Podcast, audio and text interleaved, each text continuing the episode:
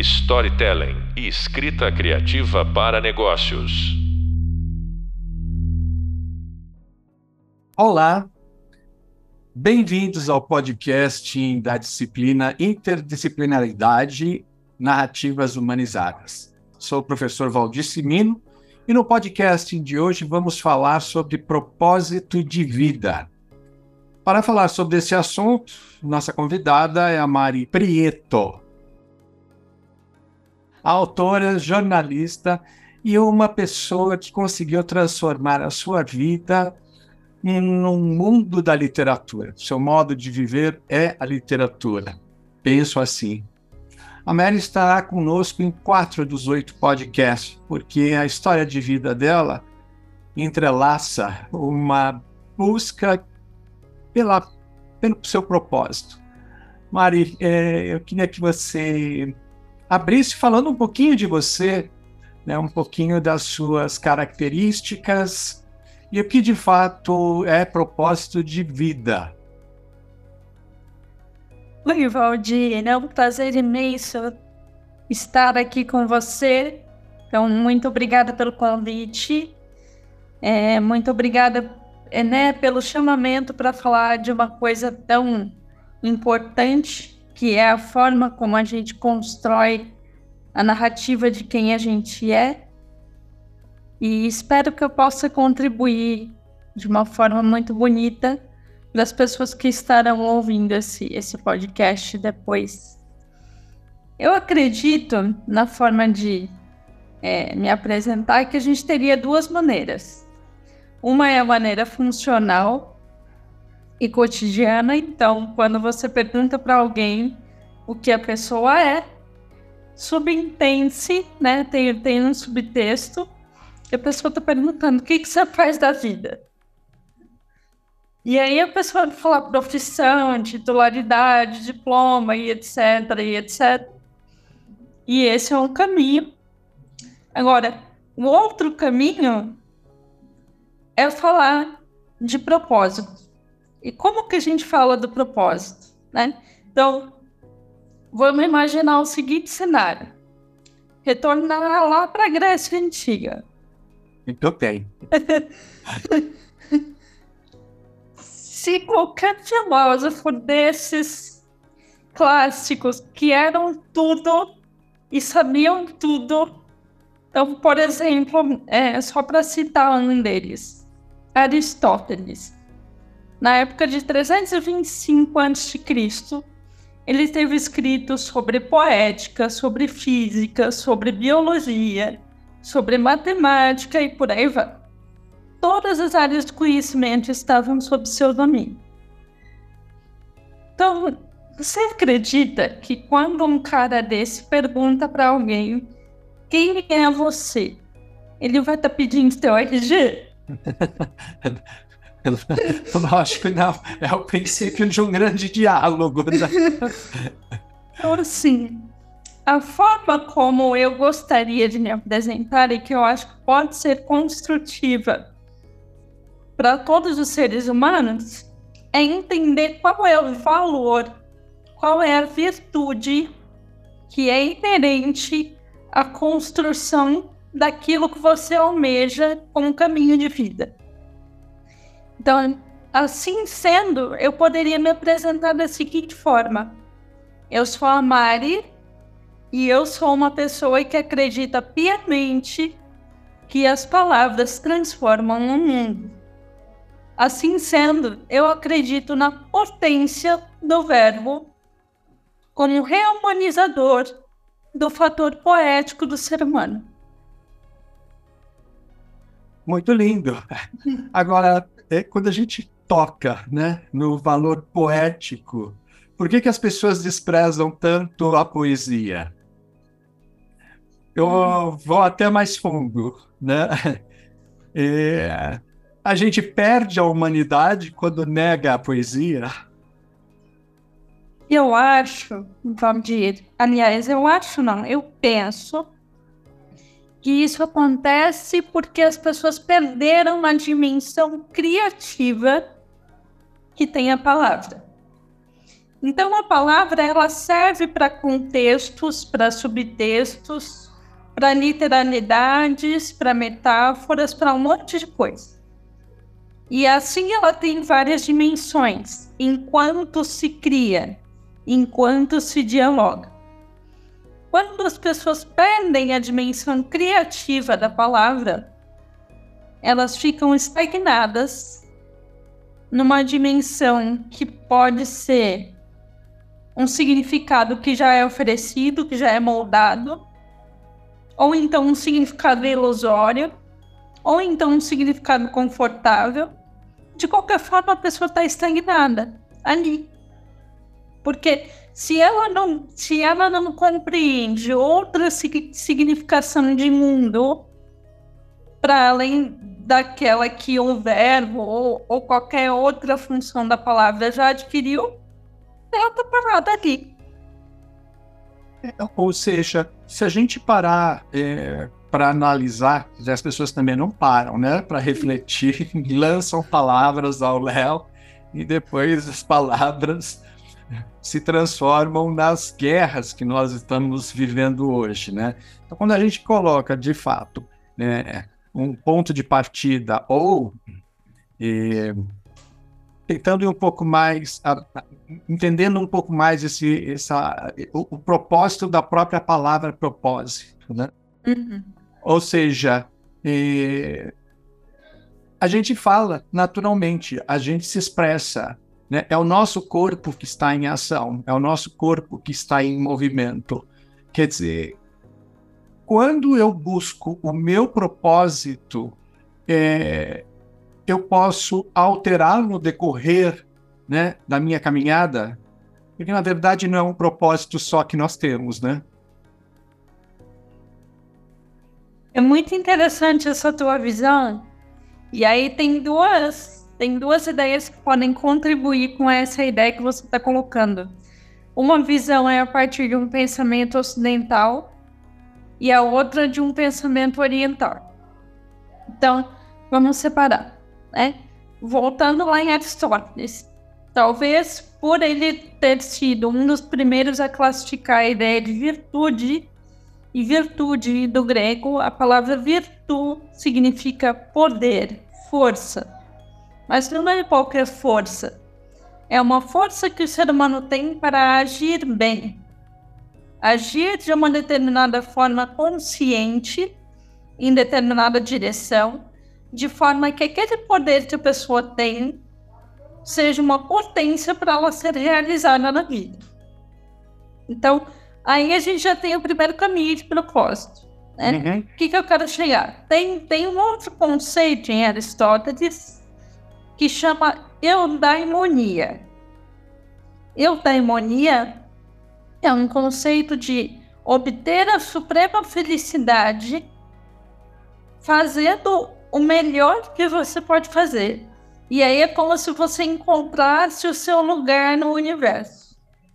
É esse o conceito de Aristóteles da, do supremo bem, quando você encontra o máximo da felicidade fazendo aquilo que você sabe fazer de melhor. E aí todo o universo conspira porque se você está em um determinado lugar fazendo aquilo que é para você fazer, por propósito, você também vai estar tá colaborando indiretamente para o propósito dos outros. E aí tudo se conecta, né? Agora, a ideia oriental, ela não tem a ver com essa ideia de lugar certo, hora certa e, e depende também do conceito de felicidade né? A ideia oriental, ela é mais ligada a uma abnegação. Então, ela tem a ver, assim, com é, o princípio de não fazer o mal, primeira coisa. Segunda coisa, fazer o bem. E depois, fazer o bem a todos os seres.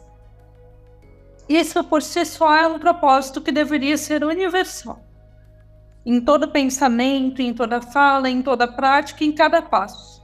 Agora, como cada ser humano vai, vai fazer disso um caminho de vida, aí as escolhas são dele.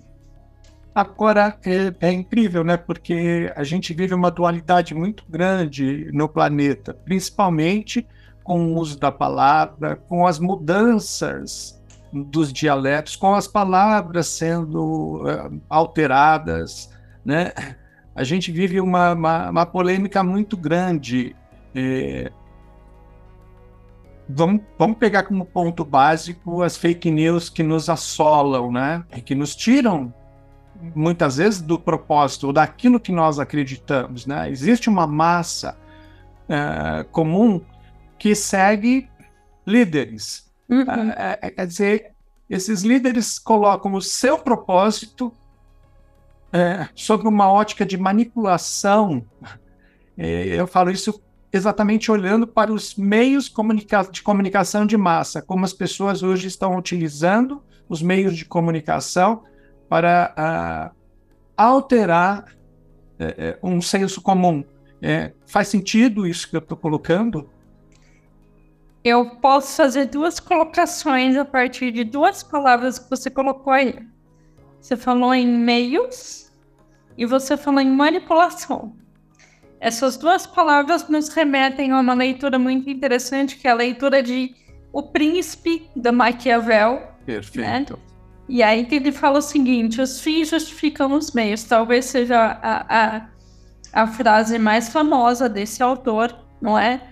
Autor conhecido por ser um, um filósofo da área da política, que ele complementa depois no mesmo livro. É melhor que um líder seja temido do que um líder que seja amado.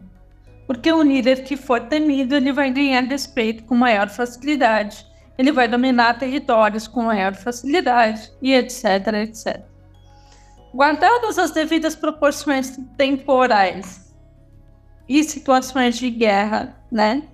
Entre Sim. as que a gente tinha lá naquele contexto onde ele escreveu isso e as que a gente tem agora, a questão é que a impermanência das palavras enquanto estrutura de significação vai gerar uma impermanência do entendimento ético.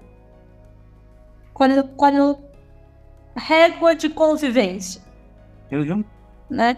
Então, se é o que eu estou querendo dizer, e aí talvez um pensador pós-moderno complemente muito bem essa ideia, que é o Zygmunt Bauer. Ele fala em modernidade líquida, em amor líquido. Ele cunhou esse termo líquido para dizer o seguinte: tudo é impermanente, né? Então, por exemplo, pegar uma palavra, a palavra ficar, que era um exemplo de permanência, de durabilidade, de estabilidade, etc. Hoje já é usada como gíria em outro contexto. Exatamente. Você fica com alguém por um determinado tempo até que te interessa. Sem compromisso algum mas cria-se uma ansiedade em uma das partes, que é onde, de repente, gera-se uma guerra né, interior. Então, assim, essa, essa impermanência da palavra, ela traz essa falta de ética e essa falta de régua de convivência. E aí, isso me leva para um terceiro autor que eu gosto muito, que é o Elias Canetti. Ele é um linguista e escreveu um livro chamado A Consciência das Palavras, que é uma coletânea de ensaios. Dentro desse livro tem um, ensaio chamado O Ofício do Poeta. A gente volta para o poeta, para a poesia. Volta para o poeta. e ele fala: olha, é, eu poderia dizer um monte de coisas sobre a importância das palavras, mas eu quero ilustrar com um fato. Esse fato é o seguinte: em algum lugar, antes de estourar a Primeira Grande Guerra Mundial, um soldado achou um bilhete escrito em anonimato por alguém que dizia assim: Pena, agora tudo já é findo se fosse eu um poeta, eu teria necessariamente podido impedir a guerra. Quer dizer, é literalmente isso. Qual é a consciência que a gente tem que as palavras criam todas as situações a qual a gente se coloca? Seja sejamos nós coniventes com essas situações ou não. Né? As palavras criam situações de guerra, as palavras fazem casamentos, as palavras estabelecem acordos, estabelecem leis, estabelecem tudo. E aí? A gente está saindo de uma época, volto para o Zygmunt Bauman agora, né? A gente está saindo de uma época em que talvez determinadas posições sociais, como advogado, médico, engenheiro, era, era uma questão de status, uhum. né? E uma, uma época social onde a durabilidade e a questão da palavra bastava. Palavra significava honra. É, isso é poderoso, né? O fio do bigode. É, então. palavra significava honra. E hoje não significa quase nada. Porque a gente perdeu a dimensão criativa que as palavras têm. Olha, Mari, tem uma coisa, quando você coloca isso, é, eu sempre me reporto com muito carinho e com muito amor a, a símbolos que, que, poderiam, né, se uma nação, como você fala, a gente perdeu a criatividade, quando a gente olha, e eu sempre, eu sempre toco nos meus papos com você sobre essa coisa da ordem e do progresso, né? com, com, com as transformações das palavras, com o desentendimento das palavras, com as palavras sendo usadas de forma errada, como é que a gente olha para uma nação que tem na sua bandeira ordem e progresso? Qual é o propósito dessa, dessa necessidade da gente, de fato, ter mais amor né, por tudo aquilo que a gente faz? Mas não só para nós, para os outros. Olha, quando alguma coisa está bagunçada, nesse sentido que você falou, e quando a gente precisa rever todos os conceitos antes mesmo de rever os valores, aí eu saio da poesia e vou para a filosofia. Porque a poesia, porque a filosofia é o lugar onde a gente faz perguntas e é através das perguntas que a gente pode começar de novo, como se fosse fazer um reset no cérebro. Né? Então, nesse caso, eu não daria uma resposta, mas eu faria perguntas. Ordem para quê? Ou melhor, ordem para quem e progresso no quê? Com essas duas perguntas, a gente já redireciona a visão. Uhum. Ordem para quem? É só para elite? Ou é para o povo que está trabalhando? Né? E a partir disso, Progresso no quê? Qual é o sentido de nação que a gente tem? Porque o sentido de nação que a gente tem nunca esteve tão dividido. Né? Exatamente, né? Dá pra gente, de fato, ter um sentimento que o Brasil a qualquer momento pode rachar, né? Exatamente. Eu gosto muito de um de um poema, que é um poema do Vinícius de Moraes. Ah. E ele chama O Operário em Construção. Eu acho isso lindo. Ah, então pode ler pra gente, que a gente quer poema. Se for de Vinícius, melhor ainda. Era ele que erguia casas onde antes só havia chão. Como um pássaro sem asas, ele subia com as casas que lhe brotavam da mão. Mas tudo desconhecia de sua grande missão. Não sabia, por exemplo, que a casa de um homem é um templo, um templo sem religião, como tampouco sabia que a casa que ele fazia, sendo a sua liberdade, era a sua escravidão. De fato, como podia um operário em construção compreender por que um tijolo fazia mais do que um pão. Tijolos ele empilhava com par, cimento, esquadria, com pão ele comia, mas fosse comer o tijolo. Assim, o operário ia, com suor e cimento, erguendo uma casa aqui, adiante um apartamento, além uma igreja, à frente um quartel e uma prisão. Prisão de que sofreria se ele não fosse eventualmente um operário em construção. Mas ele desconhecia esse fato extraordinário, que o operário faz a coisa e a coisa faz o operário. De forma que certo dia, à mesa, ao cortar o pão, o operário foi tomado de uma súbita emoção ao constatar assombrado que tudo naquela casa, garrafa, prato, facão, era ele quem os fazia. Um humilde operário, um operário em construção. Olhou em torno, gamela, banco, caldeirão, vidro, parede, janela, casa, cidade, nação. Tudo, tudo que existia. Era ele quem o fazia. Um humilde operário que sabia exercer a profissão. Ah, homens de pensamento, não sabereis nunca o quanto um operário soube naquele momento. Naquela casa vazia que ele mesmo levantara, um mundo novo nascia. De sequer suspeitava o operário emocionado. Olhou na sua própria mão, sua rude mão de operário em construção, e olhando bem para ela, teve uma segunda impressão de que não havia no mundo coisa que fosse mais bela. Foi dentro da compreensão desse instante solitário que, tal qual sua construção, cresceu também o operário. Cresceu em alto e profundo, em largo e no coração. E como tudo que cresce, ele não cresceu em vão. Pois, além do que sabia, exercendo a profissão, o operário adquiriu uma nova dimensão, a dimensão da poesia. E um fato novo se viu, que todos aqui admiravam, que o operário dizia, o outro operário escutava.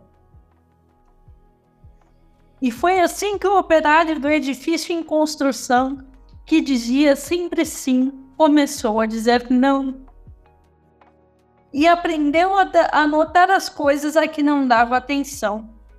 Notou que a sua marmita era o prato do patrão, que a sua cerveja preta era o uísque do patrão, que o seu macacão de Duarte era o terno do patrão que o casebre onde morava era a mansão do patrão, que seus dois pés andarilhos eram as rodas do patrão, que a dureza do seu dia era a noite do patrão que a sua imensa fadiga era amiga do patrão.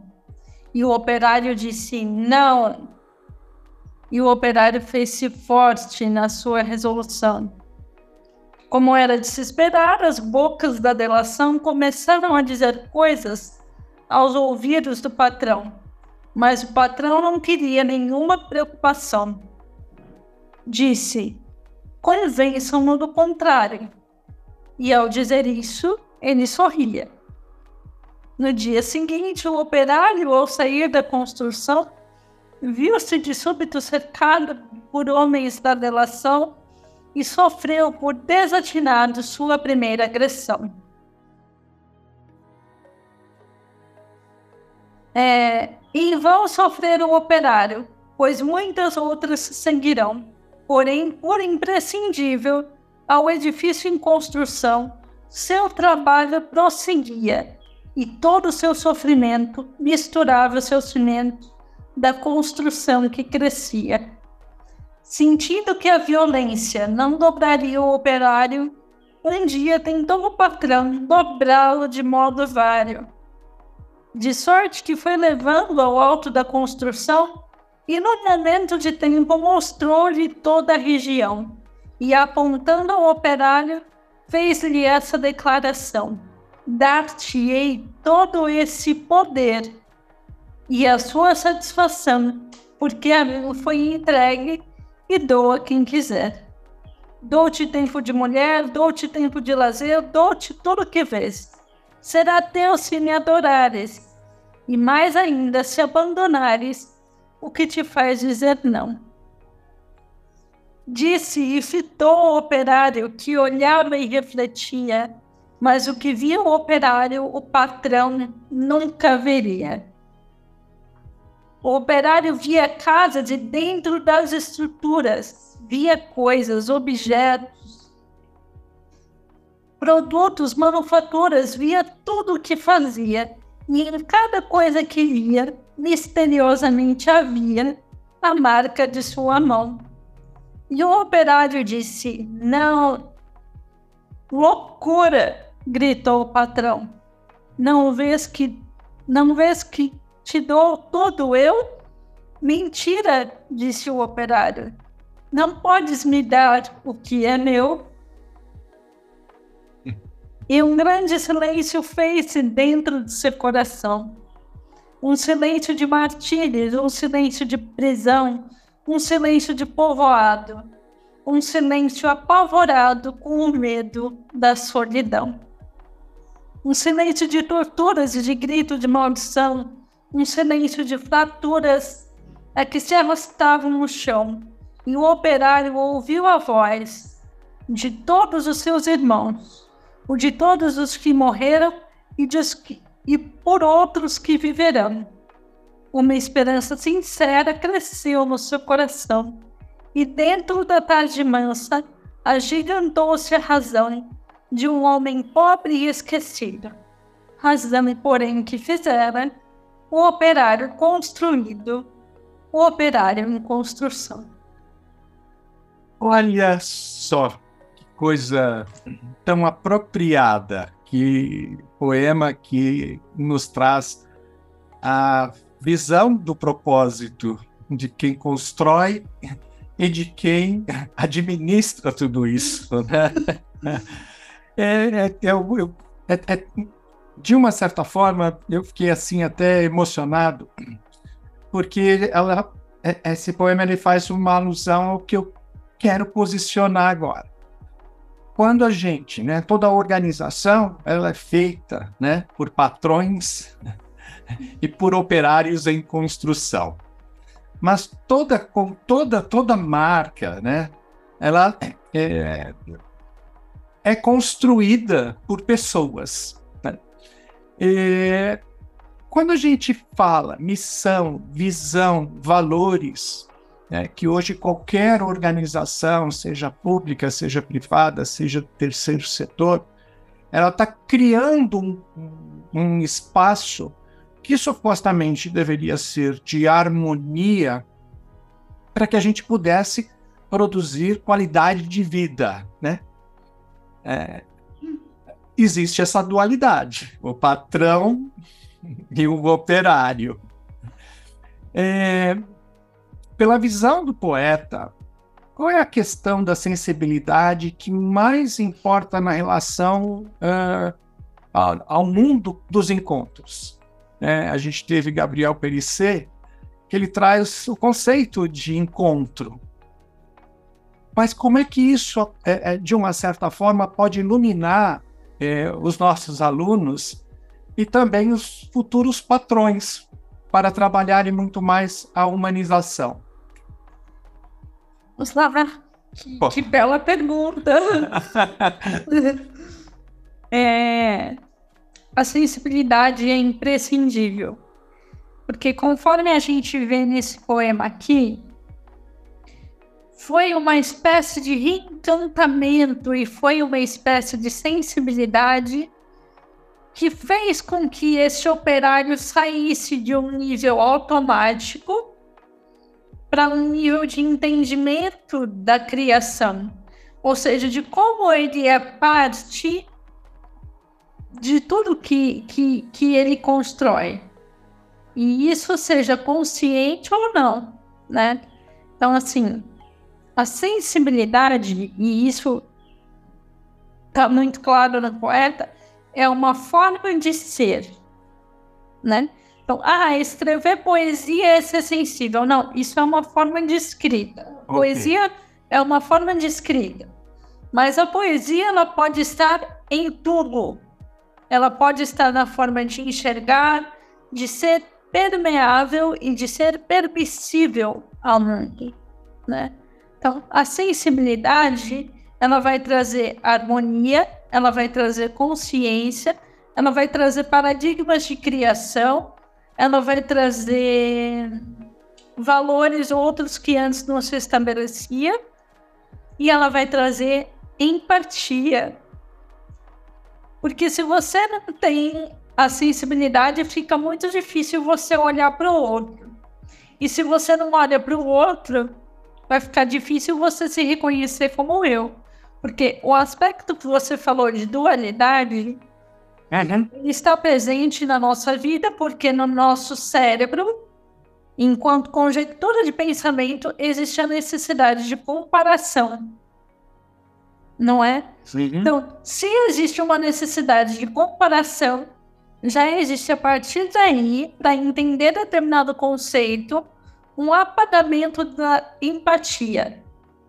A sensibilidade é o esforço para que essa empatia não fique morna e nem se deixe morrer, não é?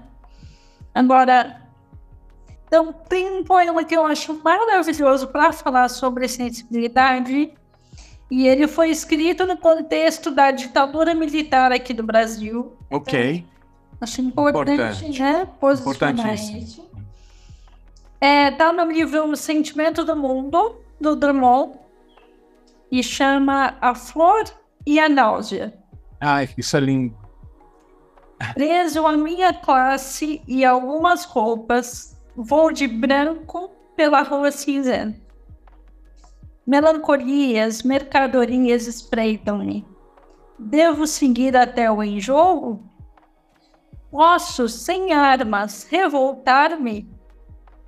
Olhos sujos no relógio da torre. Não, o tempo não chegou de completa justiça. O tempo ainda é de fezes, maus poemas, alucinações e espera. O tempo pobre, o poeta pobre, funda em si mesmo em paz. Em vão tento explicar. Os muros são surdos. Sob a pele das palavras, as cifras e códigos. O sol consola os doentes e não os renova. As coisas, que tristes são as coisas consideradas sem ênfase e sem sensibilidade, eu poderia acrescentar vomitar esse tédio sobre a cidade. 40 anos e nenhum problema resolvido, sequer colocado. Nenhuma carta escrita nem recebida. Todos os homens voltam para casa. Estão menos livres, mas levam jornais e só letram o mundo, sabendo o que perdem.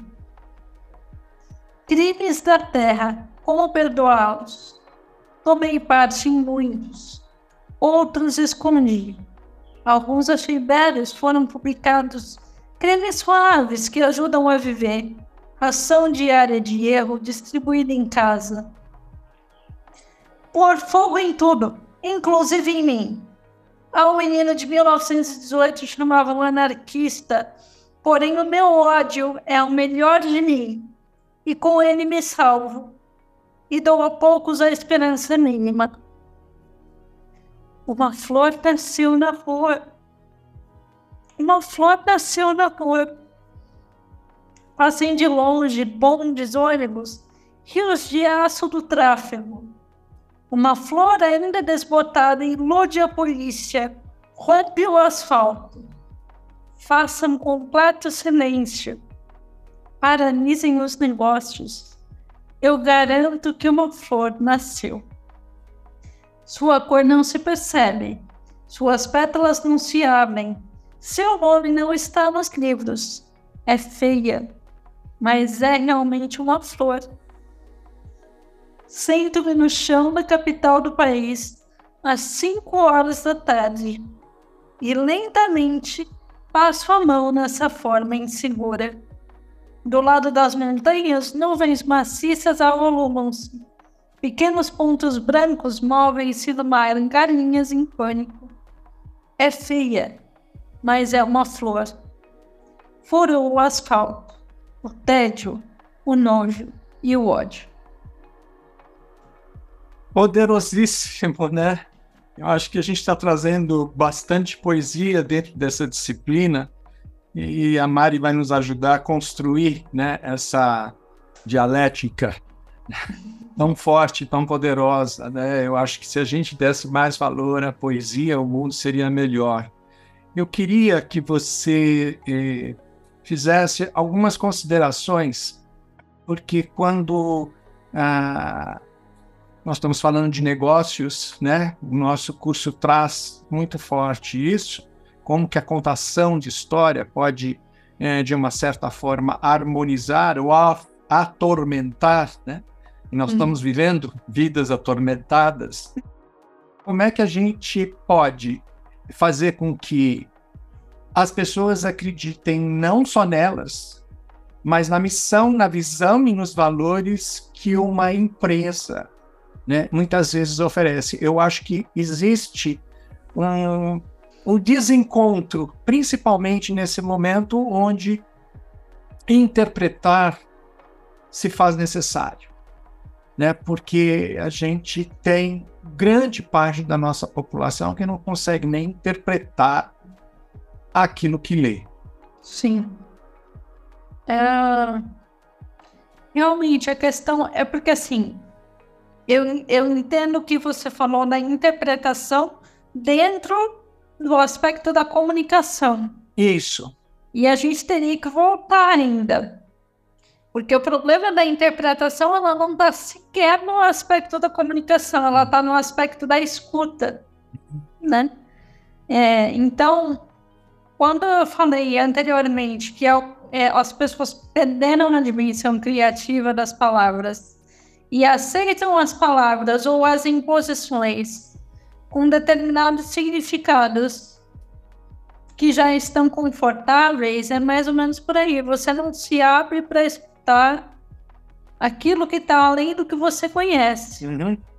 E aí vários outros tipos de engano começam. Agora, direcionando isso, né, para uma interlocução aí com valores de, de, de empresas, eu acho que vem muito de uma ideia da pessoa saber diferenciar onde ela é útil e aí é uma ferramenta é, né, chapada, ela, ela, ela não sai daquela rotina da utilidade. Ok. Onde aí é um segundo degrau, onde ela tem reconhecimento e pode crescer a partir disso. Daí já é uma segunda relação. E acho que um terceiro valor é onde se cria uma interação a partir desse reconhecimento, que daí é onde a gente volta com a criatividade. É, olha, Maria, é tão interessante porque, mais uma vez, a gente vem aí com um conceito né, de âmbito, de encontro, que o próprio Gabriel desfiou num, num dos nossos podcasts, e a gente é, sempre fala, né? A gente deixa de ser humano quando a gente coisifica o outro. Né? O pior é quando a gente se coisifica, se aceita como um objeto, né? É, é, tem uma frase do professor Cortella que eu gosto muito, ele falando sobre bioética, né? Então ele dá todo um conceito de, de, de ética, ele fala que é, a palavra bioética, ela só foi cunhada nesse termo quando a gente passou a entender a vida, a natureza e todos os seres não como uma coisa passível de posse e de dominação, mas realmente como um ser, né? Como um ser que é vivo e colabora para a vida e sustenta a vida, né? Então, é realmente, olha, olha como a mudança da palavra muda tudo, né? A gente começar a pensar, passar em sustentabilidade a partir daí é outra história. Uhum. Que a gente já não coisifica a natureza. É, e daqui a pouco a gente fica sem casa. é. Mari, eu vou.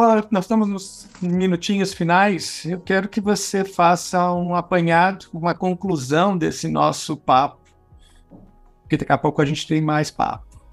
Ah, eu vou terminar então com uma frase da Clarice Lispector. Eu acho que reflete muito bem tudo que eu sou e tudo que eu gostaria de trazer para os outros. A palavra é o meu domínio sobre o mundo. Isso está em A Hora da Estrela. Eu acho que se a gente souber usar as palavras com amor, muita coisa vai se construir e além dos muitos nãos que a gente ainda tem que dizer, vão abrir muitos sim. Isso já é um ótimo começo de conversa. Muito bem.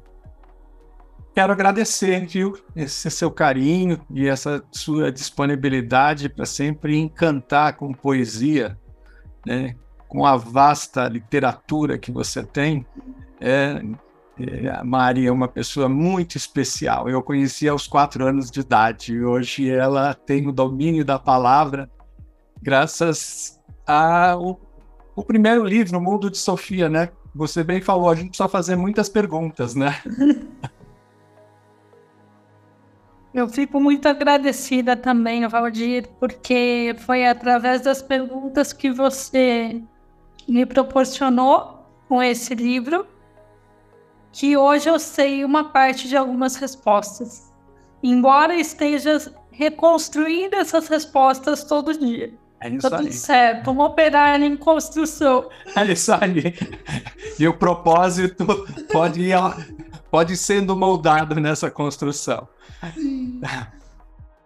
Olha, gente, muito obrigado, Mari. Você acabou de ouvir o podcast em Propósito de Vida. Quero agradecer a Mari Prieto, por nos apresentar de forma poética uma vida pode ser bela. E a gente precisa praticar mais a poesia.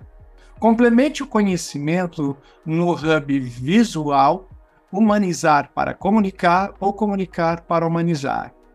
Leitura do artigo Retorno de Sentir. No próximo podcast, vamos continuar com a Mari para entender a importância do outro e as origens dependentes de todos nós. Até a próxima, até breve e bons estudos.